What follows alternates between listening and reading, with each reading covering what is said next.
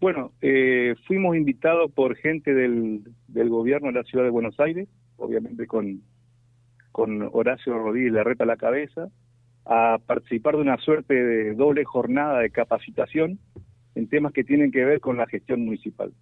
Eh, particularmente a nosotros nos interesaron tres temas que hoy son los que estamos trabajando y hay que seguir trabajando en la ciudad Reconquista, que tiene que ver con urbanizaciones y tierras sociales, que tiene que ver con seguridad, eh, fuimos al centro monitoreo de ello, que es modelo en Latinoamérica, y un tercer punto que tiene que ver con el manejo de los espacios verdes, no solamente las plazas centrales, sino también los espacios verdes de, todos los barrios. La ciudad de Buenos Aires tiene 160 espacios verdes. Eh, incluso tuvimos la oportunidad de participar de, de algo similar que hace acá, que son los talleres participativos, donde Horacio Rodríguez Larreta estuvo encabezando esa reunión cara a cara con, con los vecinos de una determinada comuna, un determinado barrio. Y bueno, él nos dijo que él ese trabajo lo hace 14 años y que hoy lo sigue haciendo una o dos veces por semana porque es una forma eh, de estar en contacto directo con los vecinos y cara a cara, para que los vecinos le vayan a reclamar por mi cuadra no pasa el camión de basura, en mi cuadra no, no, están haciendo podas, se cayó un árbol. Eh, nos dijo que es un ejercicio que lo viene haciendo desde hace 14 años y hoy siendo jefe de gobierno de la ciudad eh, lo sigue haciendo y pudimos participar también de, esa actividad, digamos, con, con él. Después, obviamente, tuvimos un momento de, tener una charla a solas, no solamente con él, sino también tuvimos una charla con Patricia Bullrich por separado y también estuvo Mauricio Macri, pero eso no fue en, ese mismo lugar, eh, sino que fue en, justo ese día, ese mismo día que nosotros estábamos de visita ya en la ciudad de Buenos Aires, hubo una cumbre donde estaban los principales referentes del PRO nacional en la sede central del PRO de calle Balcarce y Belgrano. Entonces, bueno, como estaban todos, eh, le avisaron de que había una delegación de concejales del centro norte de Santa Fe, y bueno, entonces tuvimos charlas por separado con, con los máximos referentes del PRO a nivel nacional. Pero la, el trabajo que, fuimos a hacer nosotros fue un trabajo, digamos, de eh, capacitación en gestión municipal que tenía que ver con la gestión de Horacio Rodríguez Larreta. y, y, de la gestión en sí eh, de la reta, ¿qué, ¿qué, qué, fue lo que más te quedó? Y no, nosotros vemos en él como persona que es una persona obsesiva por el trabajo, que él nos contó que prácticamente no, no, está en la oficina, sino que está todo el tiempo en la calle recorriendo las obras o en contacto directo con los vecinos. Es una persona muy trabajadora y perquinética, donde quizás lo, los mejores logros que tiene para mostrar eh, son la gestión. Eh, como parte de ese recorrido nos fuimos a una villa, a la Villa Rodrigo Bueno, que en realidad la villa es la parte vieja, lo que nos van a mostrar es el proceso de urbanización de esa villa, que hoy ya no es más una villa, sino que hoy ya se llama el barrio Rodrigo Bueno.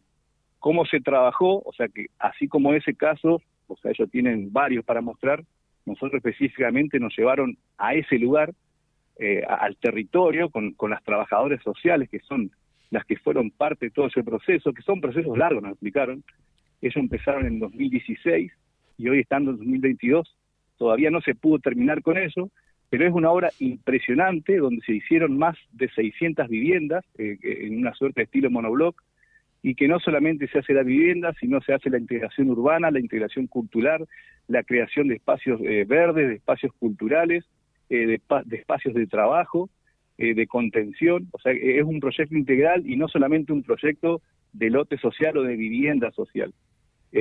nos hicieron, digamos, conocer, digamos, la realidad de una villa, donde dijeron, por favor, sean respetuosos, guarden todos los teléfonos eh, y vamos a, conocer con las trabajadoras sociales que son las que están en el territorio y conocen a cada una de las familias y que les cuenten cómo fue todo este proceso. Porque este proceso hubo que relocalizar gente, eh, toda esa villa que se había armado hubo que eh, reestructurarla, o sea, hubo que derrumbar viviendas para poder abrir calles, para poder tener espacios verdes, para poder tener acceso a las ambulancias, a los policías, y esa gente a su vez fue la que formó parte de este proceso de relocalización, donde le fueron asignados nuevas viviendas, incluso diciéndole, bueno, la vivienda esta que te vamos a derrumbar, por ejemplo, está cotizada en 100 mil pesos, nosotros te vamos a llevar a una que vale 300 mil, y la diferencia, bueno, la vas a pagar en cómodas cuotas, eh, acorde a cada uno de los ingresos. o sea que es un trabajo muy interesante lo que hacen y nosotros incluso estuvimos con la gente de territorio, que es la que se mete en, el barrio, como quien dice, a, trabajar con todas esas problemáticas que uno piensa que son sencillas, pero no, llevan mucho tiempo, pero las cosas con el tiempo se hacen. Coco, ¿y, pensás que algo de eso se podría, siempre cuando uno va a este tipo de encuentros, creo que va con dos premisas. A ver qué es lo que puedo aprender, qué es lo que puedo traer y, y, segundo, eh, cómo lo puedo implementar, ¿no? Sí, sí, sí, no, no, pero sin ir más lejos, como te dije yo. Este es uno de los temas eh, que hoy estamos trabajando del Consejo. O sea, eh, nosotros estuvimos trabajando en particular, eh, yo de manera personal, desde las usurpaciones hasta el día de hoy. O sea, yo nunca me desentendí el tema. Yo estuve en ese grupo que se formó del famoso loteo Cian, con el cual se fueron logrando importantes avances. O sea, primero fue la donación de, un, de una parte de ese terreno a la provincia de Santa Fe para que la provincia pueda llevar a cabo ese plan de viviendas que creo que a fin de mes ya va a salir adjudicado, o sea que en esa parte hay un gran avance, eh, la, otra parte que queda con ese loteo, porque también hay, otros proyectos, eh, es digamos lo que se está trabajando ahora, esos cerca de 500 lotes del loteo Cian, previamente se van a tener que hacer los trabajos de, apertura de calle, digamos, todo lo, lo, que sea infraestructura para el loteo social, que también se está gestionando con el gobierno nacional. Y bueno, un requisito indispensable para poder gestionar esos fondos, para hacer esas obras de infraestructura, era que el terreno, que el campo sea nombre del municipio. Bueno, eso finalmente se pudo concretar recién el año pasado, porque por un otro problema venía demorado. O sea que eso también es otro avance importante que, se hizo. Y bueno, y después también como otro proyecto más adelante, que yo calculo que se podrá definir este año, es avanzar eh, con el loteo social de Marega Facchini donde está Guadalupe Este y también hay otras dos hectáreas que todavía están disponibles. Bueno, eso también es una, cuestión judicial por resolver de parte del municipio para poder comprar las otras dos terceras partes de esas dos de esas 18 hectáreas, pero en realidad seis ya están eh, ocupadas por Guadalupe Este. Eh, o sea que no, yo creo que con este tema hay, muchísimo por trabajar y que de hecho se está trabajando. Así que sí, sí, totalmente son eh, aplicables estas cuestiones de, de aprendizaje. Estamos hablando con el concejal Coco Váscolo Coco, te pregunto, porque por allí desde el oficialismo dice lo que pasa que en el Consejo nos tienen pisado eh, ese proyecto tan ambicioso eh, de llegar a algo así como 800, 900 lotes. ¿Qué hay de toda esta historia? A. No, no, no, no, no. yo no, no, no, los, no diría está pisado. en realidad nosotros estamos trabajando en ese proyecto, o sea, obviamente que estuvimos en el medio del receso de enero y febrero, pero particularmente yo había propuesto crear una ordenanza que se aprobó, creando la Comisión de, Tierra y Vivienda, porque en, cierta forma, cuando se derogó la ordenanza del Instituto de Tierra y Vivienda y se pasó a una dirección, el único que tenía incumbencia en los temas de estas cuestiones era solamente el Ejecutivo. Yo propuse crear esa comisión donde el Consejo tenga participación, intentando imitar lo que antes era el, Instituto de Tierra y Vivienda, donde también habían asociaciones profesionales que participaban de esa mesa. Eh, y bueno, esa, esa primera reunión se hizo en enero. Porque ¿qué es lo que pasa? Que a veces nos llegan los proyectos a nosotros, al Consejo, y uno se tiene que poner a trabajar de cero a, partir del momento en que le llegan las cosas o los expedientes. Eh, nosotros con eso ya estamos trabajando desde el año pasado y estos expedientes ingresaron casi, casi a fin de año. Obviamente que después no, no tuvieron tratamiento en enero y febrero y sí se empezaron a trabajar en marzo. O sea, no, no, no es que están pisados, sino que nosotros por ahí también teníamos cuestionamientos o sugerencias para hacer eh, y no vamos a aprobar algo tan importante, eh, o sea, sin mirar bien la cuestión de fondo, porque ¿qué va a pasar después? Como, está, como pasó con el tema de planta permanente de que salieron cuestionamientos y decir, che, pero acá participaron los concejales del oficialismo, los concejales de la oposición, cómo se les pasó por alto a ellos estas cosas. Y bueno, tiene que ver con eso, de que uno tiene que ser responsable y no solamente aprobar a libro cerrado, tiene que interiorizarse un poco de, todo el proceso y de que lo, que no está de acuerdo, plantearlo si es posible hacer modificaciones y ahí sí lograr el acuerdo que es necesario para este tipo de cuestiones porque necesita los dos tercios. O sea, estamos hablando de enajenar bienes del municipio, que no basta con el, el, desempate del voto del presidente, sino que necesita el acuerdo de la, de la oposición también. Así que nosotros no, estamos trabajando en esto y es más,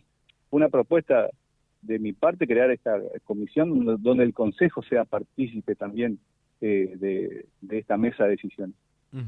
Eh, y con respecto a, este intríngulis por allí eh, entre Natalia y Constanza, las dos concejales o concejalas, que, que, por allí hubo algún ariete bastante llamativo. ¿Participaste en eso? ¿Viste algo? ¿Qué opinión tenés? Eso fue en la comisión del día martes. Eh, de la comisión, o sea, si bien se salió con diciendo, che, estuvo, eh, estuvo con los ánimos caldeados, o sea, nadie salió de esa comisión eh, acusando a otra persona de que la había amenazado. O sea, tampoco eso se dejó asentado en acta. Después el miércoles fue feriado, no nos vimos más. Nosotros el miércoles feriado ya aprovechamos a viajar a Buenos Aires. No hubo tampoco ninguna charla previa en el, en el bloque de, qué era lo que se iba a hablar en la, en la, en la sesión. Obviamente que nosotros pedimos autorización para esa sesión hacerla de manera remota, porque por una sesión de una hora, si no, nosotros nos perdíamos las posibilidades de estar allá en, Buenos Aires. O sea que nos conectamos y bueno, nosotros ya hoy va a ser el primer día que nos vamos a ver cara a cara desde ese martes, eh, donde fue la comisión. Así que yo creo que es una cuestión que tendrán que resolver entre ellas dos, las dos son abogadas, las dos tienen una, una fuerte personalidad y bueno, nosotros en esto quedamos como espectadores, digamos, sinceramente. Así que yo, ahora, ahora estamos en esta comisión, la verdad, no, no, no, no sé qué, qué es lo que hablaron o van a hablar entre ellos. Eh, la otra, eh, con, con Macri y con Bullrich, ¿qué hablaron? A ver, ¿cómo lo viste a Mauricio? No, no, Mauricio lo vimos en un, él en realidad estuvo en esa, en esa reunión que te hablé con las principales eh, figuras y referentes del pueblo a nivel nacional. Y bueno, él lo vimos en un rol más de hoy, pero quizás me puedo equivocar, ¿eh? eh de, consultor, donde diciendo, bueno, que el país, eh, de, la forma que está haciendo hoy, o sea, no vamos a ningún lado, es un país sin rumbo, y que, bueno, hay que tener la valentía, el coraje para, para hacer los cambios que, que hace falta en hacer. Y bueno, Patricia también, si bien no estuvieron juntos, estuvieron por separado, eh, se muestra también con, con, ese tono. O sea, la verdad que es una mujer que dejó una muy buena imagen en su espacio por el Ministerio de Seguridad, y que hoy hay mucha gente que, o sea, que como mínimo quiere que ella vuelva a ese cargo y algunos incluso se animan a verla como presidenta. Pero digamos, es una mujer que con mucho coraje, con mucha valentía, con mucha fuerza a la edad que tiene y que obviamente que es una persona altamente valorada en el espacio. Bien, y, todo esto lleva a que haga la última consulta. Eh, te, te, va poniendo en camino, en carrera, eh, a tu candidatura de intendente en Reconquista? ¿Vas a ser candidato? No me, no me tire la pelota al costado, ¿eh?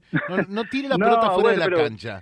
Eh, ni a la tribuna. ¿eh? mete el gol, mete el gol. Ayer hicimos tres goles. Mete el gol, a ver, claro, a lo Fabra, a lo Fabra.